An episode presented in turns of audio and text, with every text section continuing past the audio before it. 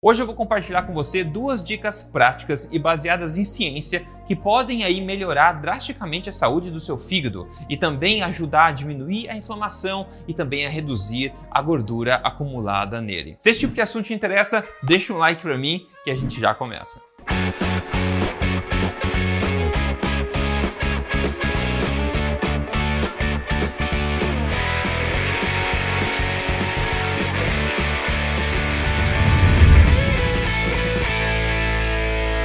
Se você é novo aqui, bem-vindo. Meu nome é Rodrigo Polesso, eu sou pesquisador de ciência nutricional e também autor best-seller. Já ajudei quase 100 mil pessoas com os meus programas e eu estou aqui agora ajudando você a emagrecer de vez, de forma natural e também ajudar você a construir um corpo que te faça sorrir na frente do espelho. E tudo baseado em ciência e sem balelas. Veja o seguinte, cada vez mais gente está tendo problema de fígado gordo. E como o próprio Ministério da Saúde do Brasil fala é o seguinte, se não tratado corretamente, a esteatose hepática pode provocar a médio e longo prazo uma inflamação capaz de evoluir para quadros mais graves de hepatite gordurosa, cirrose hepática e até câncer no fígado. É coisa séria. Agora o que não tanta gente sabe é que existem intervenções simples que você pode fazer na maneira como você vive, na maneira como você se alimenta, para restabelecer até rapidamente a saúde do seu fígado. E hoje eu vou te passar duas dicas poderosas que você pode aplicar e ver os resultados em você mesmo. E hoje aqui eu vou focar na doença hepática gordurosa não alcoólica, não é verdade?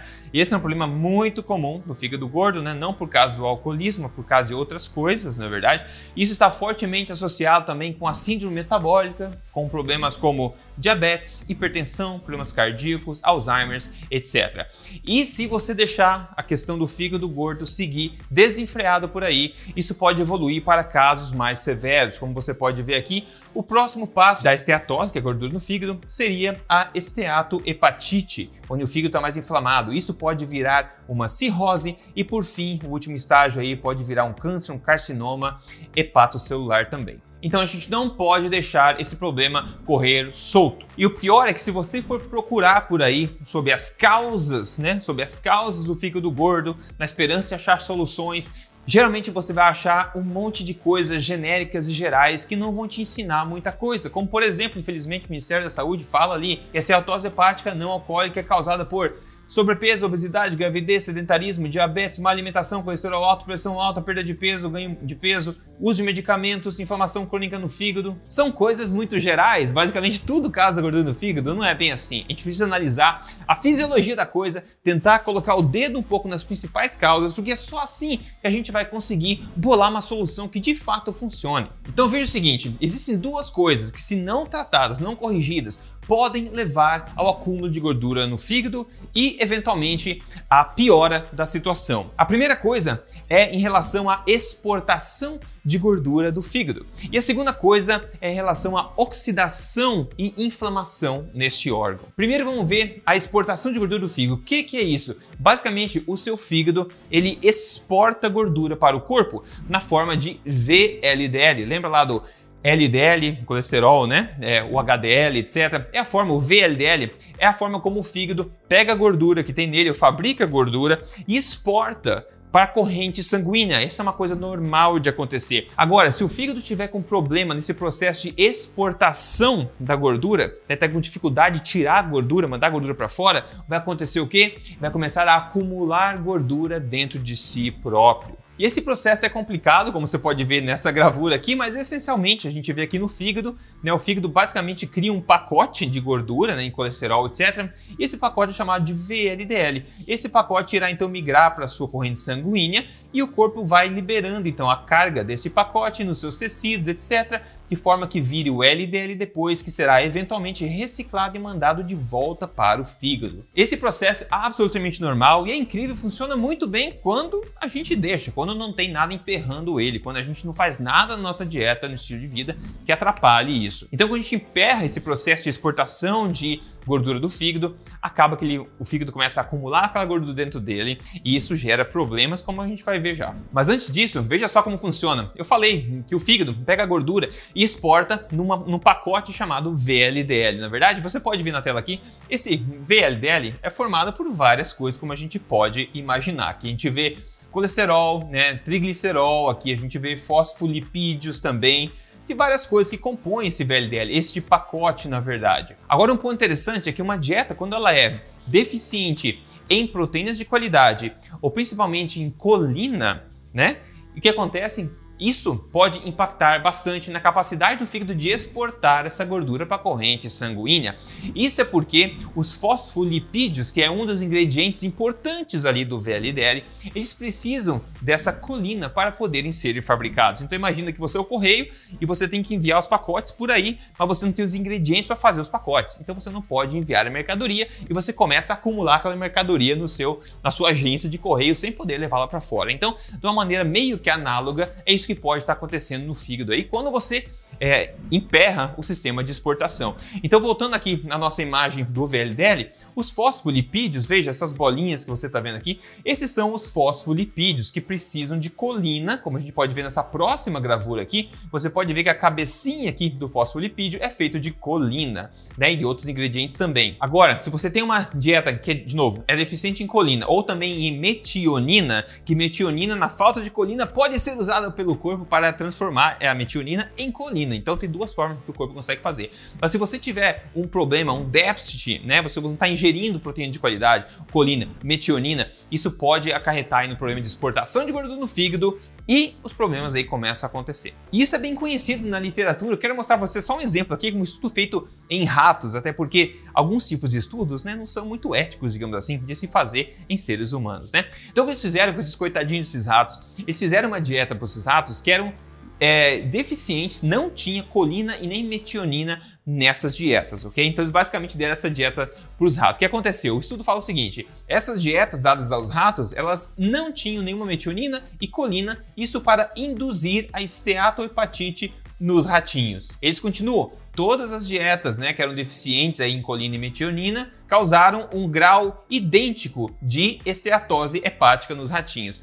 Ou seja, uma dieta que é deficiente em colina e metionina é certo, é comprovado que causa esteose ou seja, o acúmulo de gordura no fígado. A primeira dica prática, na verdade, é o seguinte: é você certificar que você tem esses ingredientes na sua dieta para possibilitar a exportação de gordura do fígado normalmente, ou seja, uma dieta rica em proteínas de qualidade e também colina. Aliás, uma proteína, uma boa ingesta de proteína no geral ajuda o fígado a também exercer a sua função de detoxificação no geral. Em termos de quantidade de ingestão de proteína, eu recomendo no mínimo 1,4 gramas de proteína por peso de quilo ideal, até 2 gramas de proteína proteína por peso de quilo ideal também. Se você tem, é, você tem dúvida em como calcular isso para o teu caso, eu vou deixar um vídeo aqui na descrição para você ver depois desse aqui, onde eu ensino como você saber exatamente a quantidade de acordo com o seu peso, ok? E lembrando que a qualidade da proteína importa, a fonte da proteína importa. As proteínas de origem animal, obviamente, são as de maior qualidade, então eu sugeriria que você focasse a sua ingestão de proteína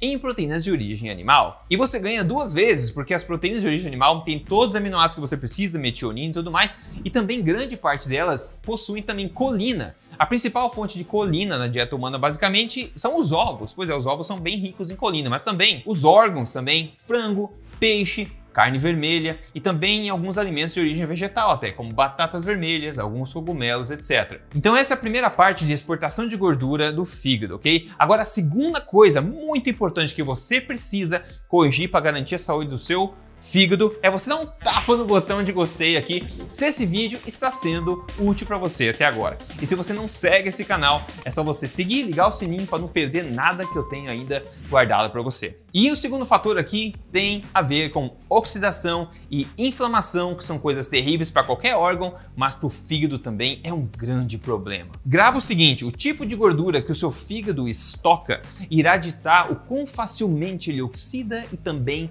se inflama.